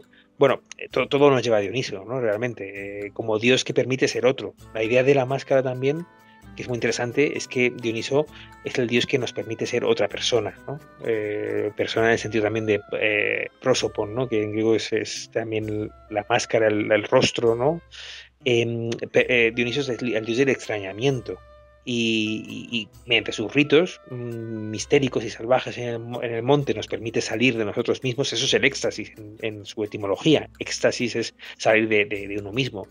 Eh, en la ciudad también, en, los rituales de la ciudad, en, las festividades, por mejor, por mejor decir, también nos permite mediante la experiencia mm, catártica, eh, literaria, pero también política y educativa tremenda de la, de la tragedia y de la comedia eh, en, otro, en otro registro, nos permite ser otros y experimentar las peripecias y los padecimientos de otros. ¿no? El, el pathos, el padecimiento del héroe, eh, como Penteo, o como Edipo, o como esos grandes héroes desmesurados, trágicos que siempre acaban fatal, ¿no? Eh, cayendo y, tal. Bueno, pues hay muchas teorías sobre la relación con el dionisismo.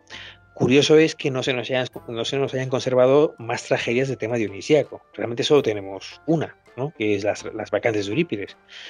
Aunque eh, sabemos que, Esquilo eh, o Sófocles escribieron obras también que por los nombres suenan a. Bueno, hay unas vacantes también, eh, bueno, hay diversos nombres dionisíacos que suenan a, a, que tenían que ver con los mitos de Dioniso, pero si, si te das cuenta, las tragedias mayoritariamente que conservamos no tienen que ver con Dioniso, ¿no? Había un proverbio al también. Y las comedias, eh, tenemos mm, aparecido Dionisio en algunas de ellas, bueno, eh, menciono las ranas, eh, bueno, hay algunas en las que aparece también, em, hay referencias a Dioniso, pero no tiene mucha presencia en ellas, aunque por supuesto es el dios que lo, que lo, que, lo patrocina, que patrocina el teatro y, el ser otro, ¿no? Y, y, es interesantísimo también, ya digo, es un tema muy complejo, que intento resumir así muy brevemente, y sobre el que hay muchísimo escrito, eh, el tema de la relación entre Dioniso y sus rituales y el teatro. Pensamos en las Dionisias urbanas, en las Dionisias rurales, en los, los, grandes festivales de teatro, con sus premios y sus, eh, certámenes en Atenas eran en un contexto dionisíaco, en el contexto de las de los festivales en honor del dios Dioniso, que, incluían representaciones eh, dramáticas y, que incluían esos premios, que eran representaciones también para darnos cuenta un poco de la importancia de Dioniso en la ciudad, que es un poco lo que me faltaba por decir, porque hemos hablado mucho del, de los misterios del culto en las montañas, del culto femenino, pero es que en la, ciudad es muy importante Dioniso. Mm, cuando entra en la ciudad, en las antesterias, con su, con su carro naval, con su su barco, ¿no? cuando se une a la, a la reina de la, de la eh, en las es un poco la, apertura del vino, ¿no? en ese momento, o las Dionisias, ¿no? Em, las Dionisias eh, que eran dos, dos, festivales anuales, ¿no? Las urbanas y las, y las grandes Dionisias urbanas, ¿no? Que eran en marzo, en, diciembre y en marzo. Em, claro, eh, la, la ciudad era una festividad total, ¿no? Una festividad política muy importante también. La tragedia eh, era, era, pública, era sostenida con, fondos, em, bueno, fondos que interesaba a la ciudad, que interesaba a la ciudad que, que, la ciudadanía tuviera esa elección que era espiritual, que era moral, que era política. Entonces, bueno, el, eh, digamos que Dionisio tiene unas facetas mm, muy importantes también en la, en la, en la religión pública, ¿no? Eh, aparte de la religión mistérica. ¿no? Y el teatro quizá es una de las, eh, de, digamos, de, las demostraciones más, evidente más evidentes de esto. ¿no? Es una demostración también de la relación de, Dioniso en un momento clave que es el siglo V en Atenas, el teatro, la tragedia clásica y la comedia, solo tienen esa, esa gran importancia y vigor durante la democracia ateniense, ¿no? Luego ya pues perderán mucho de su... Eh, se quedarán como una reliquia, ¿no? Pero realmente la importancia de Dioniso en la, en la cultura griega, en, en Atenas clásica, mm, es muy difícil subestimarla, es una, es una importancia total, ¿no? Tanto en la vertiente pública como en la, en la privada, tanto en lo colectivo como en lo individual, ¿no? En la, en la vertiente eh, masculina y femenina, en la vertiente, digamos, de, este Dios de muchas caras, de muchos nombres, de muchos rostros, que nos permite eh, una comunión con el mundo divino, con el mundo animal, con el mundo natural también, con el mundo de la, vegetación, que enseña eh, sus misterios sobre la vida cíclica, sobre la eh, también relaciones con el, calendario agrícola, que, une la ciudad y el campo, que une lo, digamos lo, sofisticado y lo em, y lo elaborado con lo natural. Bueno, es un dios de la transgresión, ¿no? De, como ya he dicho un par de veces, em, eh, que, que, que, se complace en cruzar los límites. Frente a Hermes, que es el dios de los límites, ¿no? El dios que, nos deja en el límite, pero no va más allá. A Dioniso le encanta, es un dios que, conoce bien el otro mundo, que conoce bien el Hades y vuelve al nuestro, y le encanta ir, transgredir y cruzar las fronteras entre los géneros eh, entre los sexos, entre los géneros literarios también, por supuesto. Eh, eh, y, bueno, pues realmente por eso es el dios más fascinante, sin duda, desde el punto de vista moderno, pero yo creo que desde el punto de vista antiguo era uno de los dioses mm, fundamentales del, mundo griego, ¿no? como, como hijo del gran dios padre y como el último de ellos, el que realmente era el más cercano a los hombres y a la vez el más extraño y el más ajeno. ¿no? Si dejamos la tragedia, si dejamos el teatro y damos un salto hasta la lírica, bueno, pues ahí existen esas obras, ¿no? Las dionisíacas que tú conoces también porque las has traducido al español, escritas por, por Nono de Panópolis y a obra a la que corresponde, por cierto, la entradilla del programa de hoy. Esa entradilla que, como bien sabéis los oyentes, normalmente suelo escribir hoy, pero hoy he preferido utilizar un pasaje de esta de esta propia obra porque me parecía de, particular belleza. Nos vamos a encontrar también a Dionisio, tal y como nos ha contado David, eh, con una profunda representación dentro de la filosofía, con los neoplatónicos, con Nietzsche, ¿no? con esa dualidad entre lo apolíneo y lo dionisíaco, y hasta Mario Vargas Llosa, ¿verdad? ¿no? Le dedicó una novela, no exactamente quizás a, Dioniso, pero sí versionando su vida y sus mitos, ¿no? obra llamada Lituma en los Andes. Sí, es muy curioso, claro. Dioniso, bueno, ya, comentaba antes que es el dios clave para la modernidad. Eh, cada generación, desde Nietzsche a esta parte, tenía un Dioniso. Eh, ha habido un Dioniso, voy a decir, de los años de la Guerra Mundial, de la Primera Guerra Mundial, un Dioniso de la época de el Dioniso de Valterotto, este libro que está en Ciruelas, del año 33, justamente el año de la ascensión del nazismo. Hay un Dioniso, eh, una interpretación de Dioniso en la posguerra francesa, el de Jean Mer hay un Dioniso de la Escuela de París, años 60, hay un Dioniso de la cultura de las drogas y del amor libre, un Dioniso extático de la, de la performance eh, en Broadway, eh, hay un Dioniso eh, pues para, cada época, para cada momento. En la literatura es muy importante, eh, en el teatro, eh, ¿qué sería el, teatro moderno, de la performance, del teatro contemporáneo, sin, sin las vacantes de Eurípides, que es la obra más representada en, lo moderno? Eh, fíjate que más, más que Antígona, más que Medea, lo que nos fascina es esa obra un tanto enigmática y salvaje, de, bueno, representada eh, bueno, todavía con mucho, bueno, con mucho, mucho afán y con mucho, mucha recepción y éxito de público, ¿no? Una, obra siempre emblemática del teatro clásico y que ha sido muy imitada. Y en la literatura, bueno, pues eh, muchos autores, has mencionado a Vargas Llosa, esa, novela estupenda, que es de, es de, bueno, ganadora del premio Planeta, una novela que, que realmente es una especie de adaptación del mito de Dioniso eh, en las vacantes, eh, pero también del mito de Dionisio y Ariadna, en el Perú de, la violencia de Sendero Luminoso. Eh, es una, adaptación muy inteligente al mito, a los mitos mm, peruanos, por así decir, al, folclore peruano de los mitos clásicos. Pero hay otros muchos autores que lo, que lo adaptan, ¿no? Pues John Irving, o hablando de novela. bueno, en, teatro, en, poesía, es abrumador la, la, recepción de la, del mundo dionisíaco. Em, yo, bueno, he, dedicado algún, algún artículo a este, a este tema, ¿no? a, la, a la recepción de las vacantes, por ejemplo, y de la literatura eh, de, las variantes en la literatura posterior, en España, por ejemplo, en Cortázar, ¿no? que tiene un cuento sobre las Ménades, ¿no? las Ménades de Cortázar, o, o bueno, en la poesía o en el teatro. Es, muy, es, digamos, el dios que, que más nos, nos interesa hoy día, ¿no? por esa vertiente mm, un tanto peligrosa o arriesgada, que siempre tienen los misterios, ¿no? el descubrir eh, las verdades ocultas y que mm, también nos ayuda a conocer la parte eh, más, más, más oculta y más, más irracional del ser humano. ¿no? Por eso sigue de actualidad y, bueno, pues ya digamos que, a día de hoy sigue siendo el dios eh, el, dios favorito de, los, de, lo, moderno. Pues hablando de libros, David, siempre terminamos este programa pues solicitando al invitado, como comentábamos antes, hablando de, las obras de Kerenji, pues que recomiende algún, algún título para aquellos oyentes que estén especialmente interesados en el tema y quieran profundizar más, porque además, pues en el caso de hoy la figura de Dioniso es una figura muy compleja que no podemos abarcar en, la hora y media de programa que tenemos. Y queda mucho, mucho, mucho por conocer. Con lo cual, ¿qué podemos recomendarlos? Eh, ¿Sean obras tuyas o sean obras de terceros? Bueno, a ver, yo, yo recomendaría como los libros mm, clásicos del dionisismo, ¿no? Del estudio de Dioniso. Bueno, principalmente, ante todo, que, el interesado en, el, en Dioniso se lea las vacantes de Eurípides, que es, la, es pura poesía dionisíaca, es mm, potentísima, es maravillosa, es una obra eh, pues inolvidable, ¿no? Y es la realmente, pues además es, la única reliquia que tenemos de aquel, de, aquel mundo, ¿no? Una obra, mm, como digo, eh, imprescindible. Eso, bueno, por supuesto siempre hay que acercarse a las fuentes, ¿no? A las fuentes de la, literatura y del arte eh, antiguos para entender los mitos, ¿no? Es lo primero. Pero luego, en cuanto a los ensayos clásicos sobre Dioniso, hemos mencionado algunos ya, ¿no? Hemos mencionado un poco los, los tres, lo que yo diría que son los tres grandes, ¿no?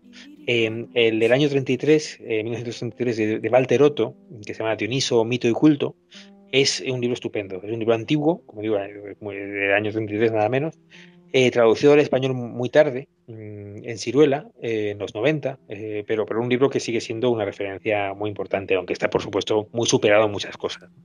El segundo libro es del de, el de Kerenji, que se llama Dioniso, Arquetipo de la Vida Indestructible, y como digo, bueno, está editado en Barcelona, no sé si es Herder ahora mismo, es un libro también muy importante que desde la perspectiva junguiana y, arquetípica analiza el, mito eh, y el culto de Dioniso, mm, bueno, de una manera muy rica, además muy apoyado en imágenes. Tiene muchas, muchas imágenes de arte antiguo que nos ayudan a darnos cuenta de la, de la potencia del mito de Dioniso en el mundo antiguo. ¿no?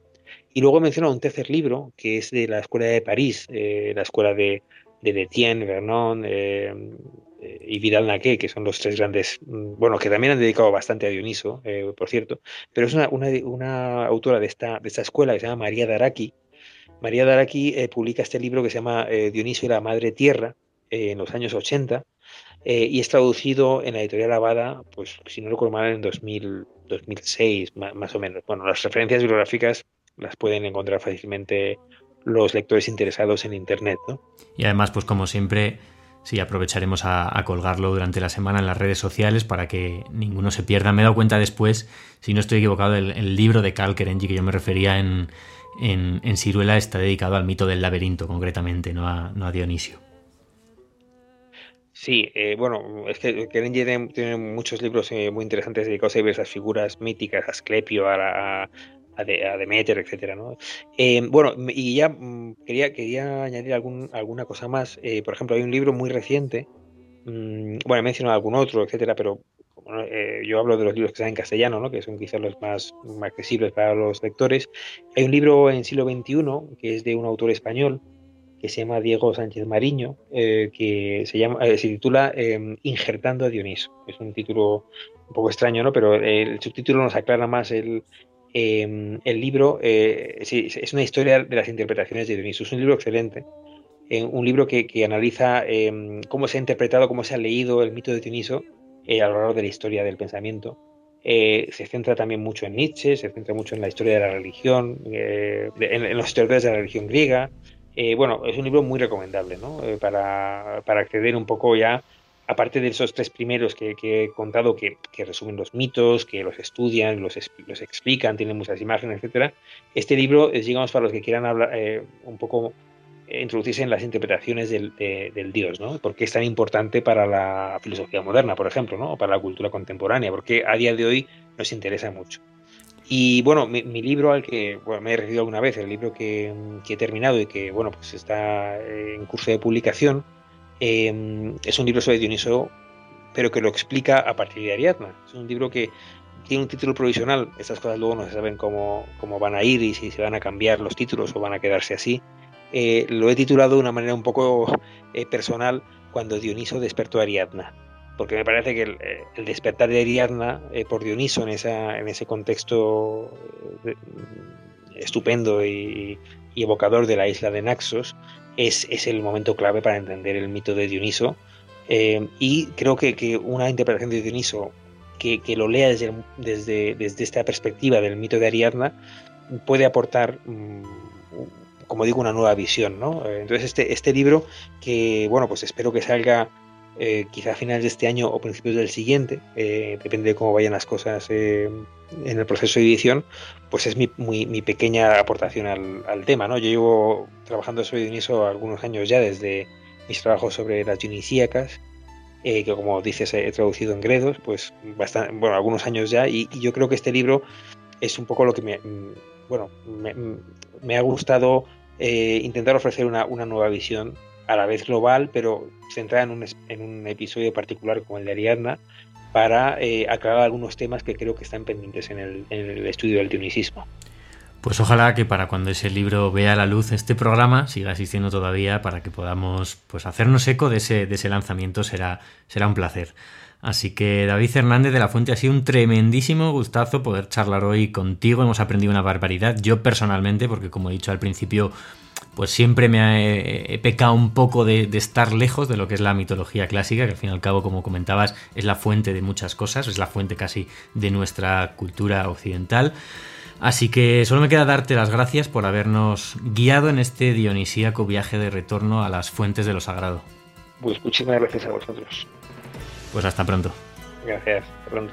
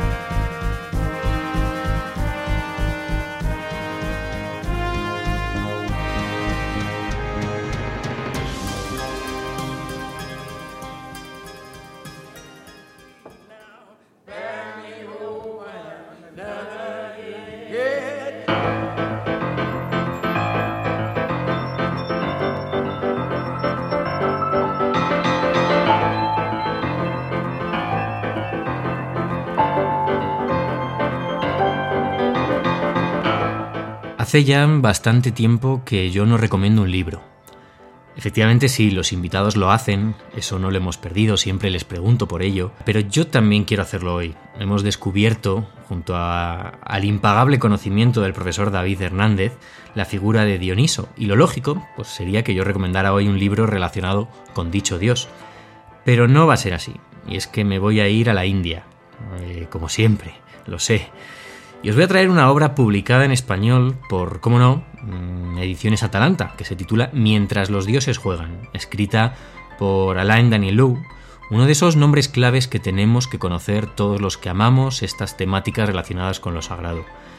Alain Danielou fue un polémico historiador francés que dedicó gran parte de su vida a estudiar el hinduismo, hasta acabar de esa forma fascinado y convertido eh, específicamente por la rama del, mm, del sibaísmo, que obviamente se centra en la figura de Siva.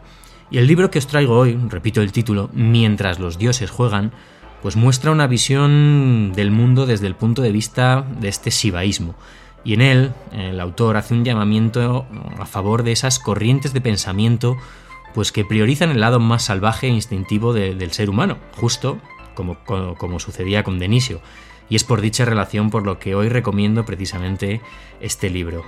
Como bien escribe Danielú en su, en su obra, lo shivaita frente a lo visnuita, lo dionisíaco frente a lo apolíneo y el impulso frente a la razón. Repito, insisto, mientras los dioses juegan, de Alain Danielú.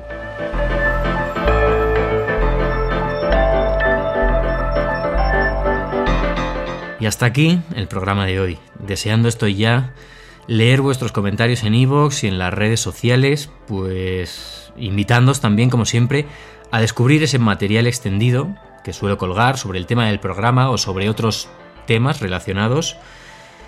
Y os recuerdo las cuentas, que son la de Twitter, arroba el libro rojo R, y sobre todo esa página de Facebook que, como decía al principio del programa, cada vez tiene, cada vez cuenta con una mayor participación de, vuestra parte. facebook.com barra el libro rojo R.